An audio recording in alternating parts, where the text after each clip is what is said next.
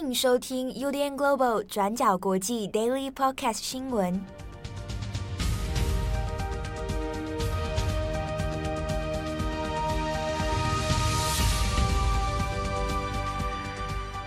Hello，大家好，欢迎收听 UDN Global 转角国际 Daily Podcast 新闻。我是编辑七号，今天是二零二二年二月二十八日，星期一。好，那今天的 Daily Podcast 呢，我们稍微简短的更新乌克兰的情势就好，我们不会做特别长篇。那我们分成几个重点，一个是呢，现在所谓的停火谈判的问题，再来是俄罗斯关于核武动用的问题哦。另外呢，还有白俄罗斯参战以及现在俄罗斯经济总崩溃的一个状况。好，我们分这几个层面，我们稍微重点式的来谈。那有关相关的文字细节报道，那欢迎参考今天的转角国际网站首页哦。好，那我们首先先来看一下基辅这边的战况。那我们先前有讲到说，俄军的后勤补给出了很大的问题，那现在呢，加上乌克兰呃基辅城市内部的很多抵抗啊，还有民众的武装抵抗，所以现在看起来整体的俄罗斯进攻的状况呢，其实是停滞的。那甚至在乌东这边的哈尔科夫啊，战况相当的激烈，不过也有发生说俄军突袭进入之后，结果反而被歼灭的这个状况。好，那整体来说，还是有在等待这个地面部队有没有可能下一步再进行推进哦。好，那在这样的状况之下，现在白俄罗斯的总统卢卡申科，那他已经确定哈，在莫斯科方面的一个指令之下呢，那就确定二月二十八号的时候来参战哦，然后来向乌克兰的本土来发动进攻。先前其实我们在新闻上面已经有注意到，白俄罗斯有协助俄军的补给哦。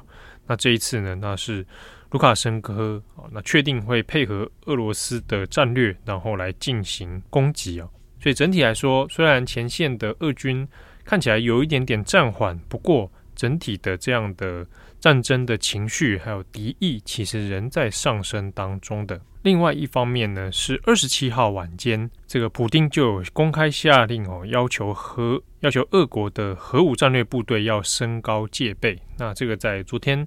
台湾时间其实也有看到很多相关外媒的第一时间更新啊，一时之间其实也好像蛮吓人的哦，说要把核武来做一个升高戒备的一个状况，那可能下一步是不是要进一步动用相关武器呢？那有可能会造成非常非常大的转变哦。那现阶段还没有看到有进一步的这个变化，不过呢，就昨天普丁这样的一个动作来看呢，大概也可以分成几个。内部的原因哦，第一个当然是说用这样的方式来吓阻西方阵营。现在对乌克兰的援助，我们可以看到，现在西方阵营，呃，除了在物资上面、军武装备上面，啊、那其实都有开始陆陆续续展开大量的援助了。那同时呢，西方阵营也展开了对俄罗斯方面的制裁。那特别是在金融方面，现在效果已经蛮明显的哦。所以这一个核武升高戒备的动作。啊，有一有一点点在警告的意味啊。当然，第二个有可能就是所谓的停火谈判，为了这样的停火谈判来做了一个施压。你看，我现在把核武拿出来，好，那现在要不要来做这个停火的谈判？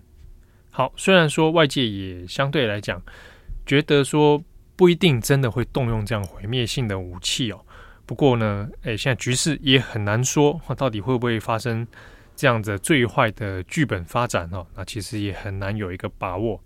那我们现在看到说，所谓的和平谈判这件事情哦，那俄罗俄罗斯方面呢，就有首先试出所谓的善意啊。当然，他这个先前我们有提到，他说谈判是有前提的，那是要乌克兰这边自己要先非武装化。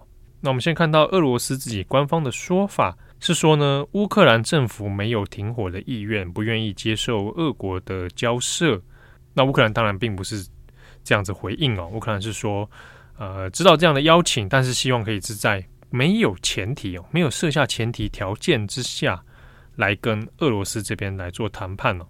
选择的地点呢，可能是在白俄罗斯跟乌克兰边境的普里皮亚季河，好，这个地方啊，那会有双方来各自派出谈判团队。然后来接触，然后再来进行。好，那不过截至我们现在录音的时间为止，啊，虽然说预计应该最快是当地时间二十八号会有这个所谓谈判的事情哦。不过截至我们录音的现在下午，台湾时间下午三点多，那实际上还没有发生。那对于这样的谈判，其实当然也是各方在揣测啊，到底目的是什么？俄罗斯甘心就这样子谈判，就这样和平的结束这件事情吗？还是说这其实是一个类似像鸿门宴一样的一个陷阱哦？比如说双方在谈判之后，结果不欢而散，那这个谈判破裂，那借由这样的破裂，进一步再发动大规模的进攻啊，那这也不晓得会不会是一个政治陷阱？好了，就算谈判成功。好，双方和谈了，要停火了，那条件会是什么？俄罗斯不可能白白的就，诶，事情谈判，然后就打一打就回家了哦。所以这中中间就有很多令人存疑的地方啊。